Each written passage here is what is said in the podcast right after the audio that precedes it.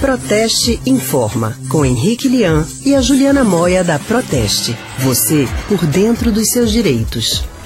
O cartão de crédito é o protagonista dessa conversa de hoje. Ele é um amigão, mas também pode ser um inimigo daqueles que a gente não quer nem ver pintado a ouro na nossa frente. Quem vai trazer algumas orientações para a gente é a especialista em relações institucionais da Proteste, Juliana Moia. Boa tarde, Juliana. Boa tarde, Leandro e Lilian. Boa tarde a todos os ouvintes que estão conosco. Oi, Juliana. Boa tarde. Vamos conversar sobre o cartão de crédito, porque durante a pandemia muita gente ficou desempregada. Aí aconteceu o quê? Passou a usar o cartão de crédito, né, para pagar contas. Usar o cartão dessa forma realmente é uma boa alternativa? Olha, Lilian, não é uma boa alternativa, porque a gente sabe que os juros do cartão de crédito são super elevados. Aqui no Brasil, a média é de 350% ao ano, não é brincadeira.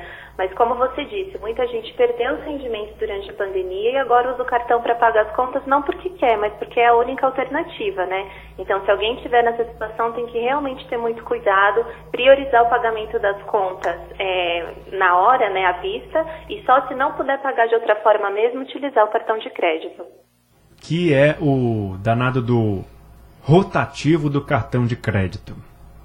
É danado mesmo. E aí que incidem os juros, né? Para quem não sabe o que é o rotativo, é, eu vou explicar brevemente como é que funciona. Quando a gente recebe a fatura do cartão de crédito, a gente tem duas formas de fazer o pagamento: pagar o valor integral de uma vez ou pagar o valor mínimo que é indicado na fatura. Quando a, quando a gente paga só o valor mínimo, o remanescente da dívida é jogado para o outro mês e assim por diante. Né? A dívida vai se acumulando mês após mês e sempre com a incidência de juros.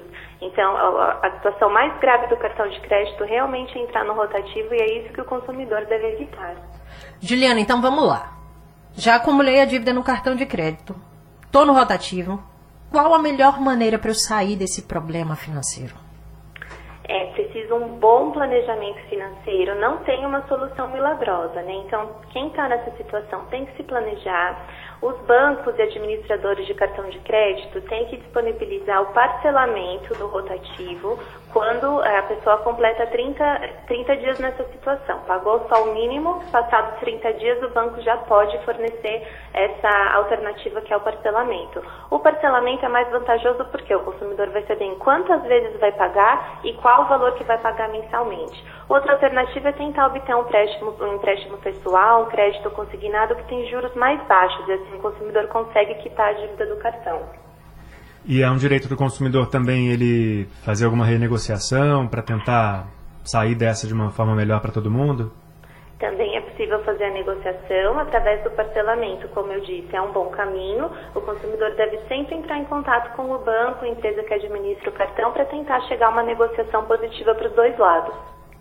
Certo, Juliana. Juliana, só para finalizar, é preciso entender que a fatura, o boleto, eles chegam, né? Então tem que ter muita consciência em relação a isso. Quem já extrapolou tem que dar aquela segurada para renegociar. Quem não, dá a segurada para não chegar num problema. Exatamente. Muita gente pensa que basta ignorar a fatura que um dia ela some, que um dia vão desistir de cobrar, mas não é verdade. A cada mês essa dívida aumenta. Por isso que a nossa dica é para o consumidor comprometer no máximo 50% da sua renda com as despesas do cartão de crédito. Gastar mais do que isso é um problema. Cuidado com o limite. Ele está lá, mas também pode ser nosso inimigo. Obrigado, Juliana. Até semana que vem. Eu que agradeço. Até a próxima. Obrigada, Juliana. A gente acabou de conversar com a Juliana Moya, especialista em relações institucionais da Proteste. Música, esporte, notícia. Rádio Jornal. Rádio Forte.